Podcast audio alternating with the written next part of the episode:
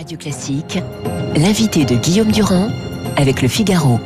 Professeur Raoult, bonjour, bienvenue sur l'antenne de Radio Classique. Est-ce que vous considérez, là je m'adresse évidemment aux scientifiques, que ces variants dont tout le monde parle constituent en fait une nouvelle maladie par rapport à celle euh, que vous traitez et qui évidemment euh, joue un rôle néfaste pour l'avenir de l'humanité depuis des mois Sommes-nous face à une nouvelle maladie? Bah, je ne sais pas trop ce que vous appelez une nouvelle maladie. Moi, je, je, je dis depuis septembre que le virus n'est pas le même, que cette histoire de rebond, c'est une fantaisie, euh, que les virus euh, mutent, ce qui est quand même pas une découverte. Hein, on sait ça depuis quelques décennies. Euh, alors, les gens qui ne font pas de génome ne savent pas que les, les, virus mutent, mais ceux qui font des génomes, et nous, on fait beaucoup, beaucoup, beaucoup de séquences depuis 30 ans, hein, même s'il doit y avoir la moitié des CHU qui sont pas équipés euh, en séquenceur, nous, on est équipés depuis 30 ans. Alors, vous savez, les séquences, on les connaît mieux que mmh. n'importe qui. Et mmh. donc, on sait bien que les virus mutent. D'ailleurs, tous ces gens euh, du conseil scientifique qui sont issus du monde du sida devraient savoir quand même que les virus mutent, en particulier sous l'action des médicaments. Euh, c'est étonnant qu'ils aient oublié cette notion fondamentale. Donc, euh, l'idée qu'il y a un virus qui est une chose un, un, objet simple, si vous voulez, qu'on va pouvoir jouer avec comme dans les jeux vidéo, ce que je redoute depuis le début, c'est passé. Et c'est vivant, les virus, vous savez, ça s'adapte, ça lutte contre vous, ça essaie de se multiplier comme tous les vivants. Alors, si je vous ai posé cette question, c'est parce que j'ai lu, euh, enfin, j'ai vu longuement l'une des dernières vidéos que vous avez postées et que vous parlez, c'est vous-même qui parliez justement euh, d'une certaine forme de nouvelle maladie.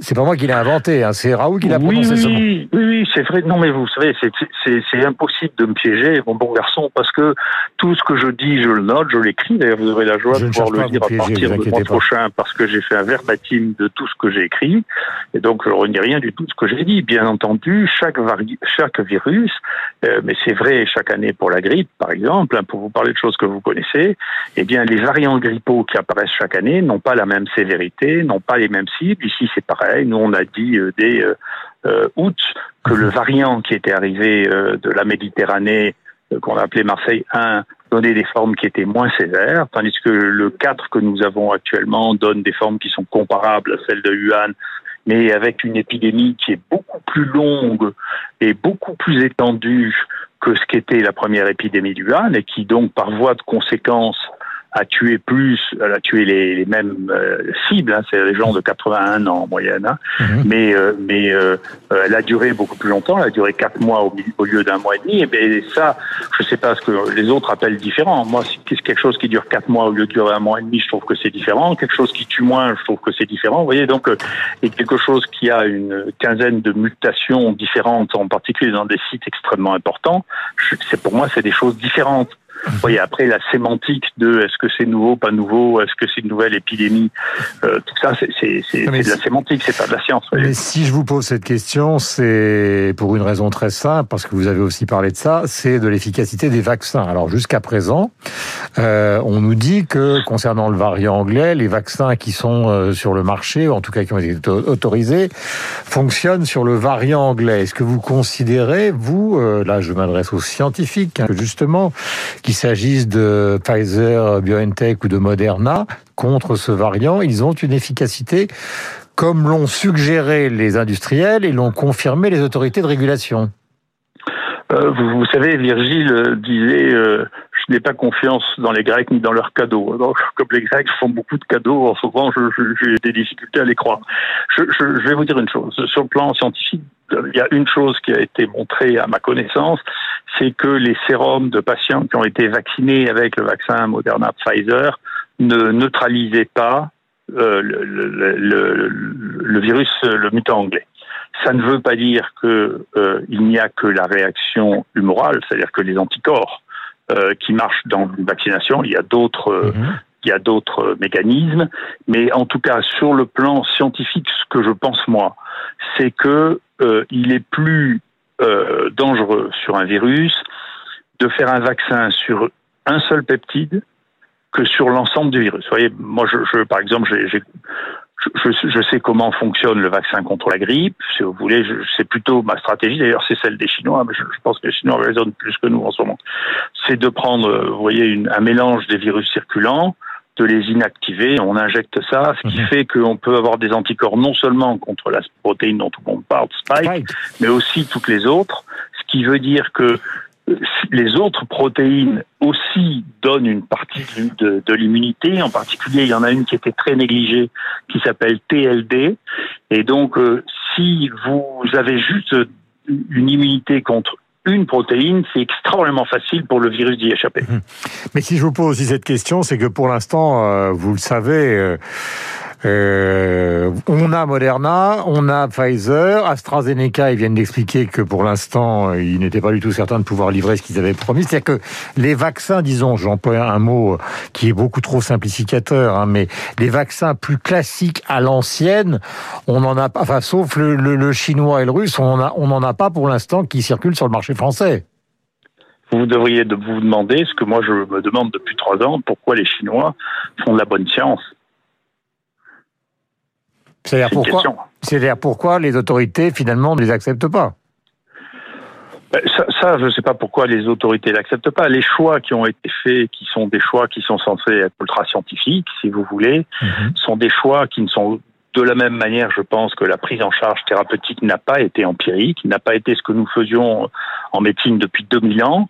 Euh, de la même manière, le vaccin qui est choisi, c'est un vaccin hyper technique sur lequel qui a été fait euh, dans des conditions de vélocité qui ne sont franchement pas usuelles. Mhm. Et donc c'est un choix plutôt que de faire des vaccins dont on sait qu'ils marchent comme ils marchent, euh, quand on ne croit pas aux baguettes magiques, si vous voulez, mais qui usuellement aide un peu à contrôler. On sait bien qu'on n'éradique pas la grippe avec le vaccin, mais on contrôle un peu le nombre de cas euh, et donc on sait que on a un exemple de quelque chose qui marche et qui est très proche globalement cette maladie, euh, elle a deux aspects. Elle a un aspect chez les gens qui ont une immunité ordinaire qui ressemble à quelque chose qui est intermédiaire mmh. entre le, enfin, qui est comme les maladies infectieuses respiratoires avec des spécificités. Ces maladies sont peu immunisantes, donc on a des gens qui sont réinfectés trois mois après. Et donc ces maladies, pour ces maladies, vous voyez bien, on n'a pas de vaccin qui marche définitivement et qui qui sont comme les maladies vraiment immunisantes, comme la rougeole, comme la varicelle, comme les oreillons, pour lesquels on faisait cette maladie une fois. Donc quand vous faites un vaccin contre ces maladies, vous pouvez espérer qu'avec un vaccin, ben, mhm. vous allez régler le problème. C'est ce qui est le cas pour ces maladies. Pour la grippe, si on pouvait régler le cas avec une vaccination, on le saurait depuis temps. Vous voyez, c'est quand même le plus gros marché des vaccins. Mhm. Et donc, euh, tous les ans, il faut réinventer un vaccin en, en introduisant de nouvelles souches. Et on n'a jamais rien trouvé de mieux que le vaccin inactivé pour, pour, pour, pour, pour, pour, pour traiter ça. Donc, on a donc, il, y a une certaine forme, il y a une certaine forme, pardonnez-moi de il y a une certaine forme, je dis pas de méfiance, mais d'interrogation scientifique de votre part concernant euh, la formule euh, de l'ARN messager. Quoi c'est pas ça. Si vous voulez, je, pense que euh, on est une situation où d'abord il y a une émotion qui est disproportionnée. Je pense que les chiffres qui sont en train de sortir vont montrer que cette, cette émotion était disproportionnée, que la mortalité, une fois qu'on aura corrigé ça par les deux facteurs essentiels qui sont euh, l'âge et l'obésité. Euh, un des problèmes majeurs, c'est que nous avons des sociétés d'obèses et que les obèses sont particulièrement sensibles à cette maladie et qu'il y a une surmortalité chez les obèses. Moi, j'attends de voir des vraies études épidémiologiques et pas des, pas des, des déclarations catastrophiques. Je voudrais bien voir ça. Ensuite, quand on aura rectifié la mortalité par l'âge, c'est-à-dire dans une population qui est vieillissante, parce qu'on a maintenant les baby boomers qui commencent à avoir 75 ans, eh bien, la mortalité rapportée à l'âge va probablement pas être extraordinairement différente de ce qu'elle était dans les dernières années. Ça veut dire qu'on va tourner, ça va tourner autour de 80 ans, quoi, en gros, si, si je vous écoute. La mortalité actuelle, oui, de, ce que nous avons, nous, depuis le début, c'est 81 ans, la, hmm. moyenne d'âge. Hein. Donc ça peut pas vraiment changer l'espérance de vie, puisque l'espérance de vie est de l'ordre de 80 ans. Donc si, si, vous prenez ce que nous avons, et moi quand je regarde les gens qui ont moins de 65 ans, qui sont morts ici, ils ont tous, soit ils n'ont pas du tout, ils sont pas morts du tout du Covid, mais ils sont morts avec le Covid, d'accord. Mhm. Soit ils avaient des facteurs de risque associés, c'est-à-dire des cancers métastasés, etc. Donc, euh, si vous voulez, il y a une disproportion de, de, la réponse de la société, une émotion terrible, ce qui amène à prendre, à faire des conclusions trop hâtives, des décisions très puissantes qui me paraissent actuellement sur le plan social disproportionnés. On ne va pas proposer à la population de vivre entièrement cloisonnée tout euh, le reste de l'histoire de l'humanité quand même. Il va falloir s'arrêter à un moment. Justement, Et comme il faudra s'arrêter avant le virus, le virus, vous savez pas combien de temps il va durer. Donc, euh, il faut revenir à une raison euh, raisonnable. On est un an après le début là maintenant. Il faut faire le point. Qui est-ce qui meurt vraiment? Si on commence par s'occuper des malades, ça va beaucoup mieux. Il en meurt beaucoup moins. Nous, on, par les gens qui sont détectés comme ça, on, on, trouve une embolie pulmonaire par semaine qui est à la maison, qu'on fait revenir et qu'on sauve quand même. Hein. Donc, euh, si on s'occupe des malades, ils meurent moins. Euh, deuxièmement, la population qui meurt est un une population qui est euh, extrêmement fragile et qui a une espérance de vie très faible. Et le vrai point de lutte contre cette maladie, si vous voulez mon avis, c'est de lutter contre l'obésité et la consommation de boissons sucrées. Alors, euh, euh, le Discovery a disqualifié le Redemsevir. On va pas revenir sur l'hydroxychloroquine. On va pas revenir sur les affaires concernant le, Conseil de l'ordre. C'est dans les semaines à venir. Mais je voudrais vous poser, vous, êtes le premier à savoir, euh, professeur Raoult, que cette affaire qui nous, qui, nous pend au nez, qui est celle du reconfinement que vous venez d'évoquer, c'est pas simplement je m'adresse aux citoyens, hein, ou pas simplement aux, professeurs euh, de médecine. Vous savez très bien que c'est pas simplement une affaire sanitaire. Vous l'avez vous-même dit. Euh, donc c'est extrêmement compliqué de prendre une décision politique. Oui, mais si on veut pas s'occuper de choses compliquées, il faut démissionner, il faut faire autre chose. Maintenant, ce qu'on peut regarder, si vous voulez, il faut regarder les données je, je, sais bien, moi je ne veux pas vous parler comme citoyen, ce que je pense comme citoyen, ça ne vous regarde pas. Moi je, je vous parle que comme scientifique. Je ne vois pas, vous voyez, y compris en France, il n'y a pas de synchronisation entre les décisions sociales et l'évolution de l'épidémie. Donc on ne peut pas dire que ça joue le moindre rôle. Expliquez-vous que c'est important. Ah, pour moi, c'est la seule chose importante, sauf que c'est mieux de ne pas les confiner parce qu'on va rendre tout le monde fou, on va ruiner les gens. Moi, le nombre de problèmes psychiatriques qu'il y a actuellement est en train d'exploser. Mhm. Donc il faut, à mon sens, là, il faut revenir sur Terre. Il y a un an, on pouvait penser n'importe quoi, et vous avez vu d'ailleurs que je me suis jamais exprimé sur ce sujet pendant un an. Maintenant, depuis un an, on a les courbes, on a ce qui se voit dans le pays. Il n'y a pas d'évidence que les mesures sociales qui aient été prises pour contrôler cette épidémie aient contrôlé quoi que ce soit. Mhm. Donc il faut laisser les gens vivre, il, faut les soigner et on, écrira avec le temps l'histoire de cette maladie en disant il y a eu une époque où ils ont été fous, au lieu de les soigner, ils les ont obligés à rester à la maison sans se soigner et c'est une des choses les plus étranges qui se soit passées dans l'histoire des pays modernes.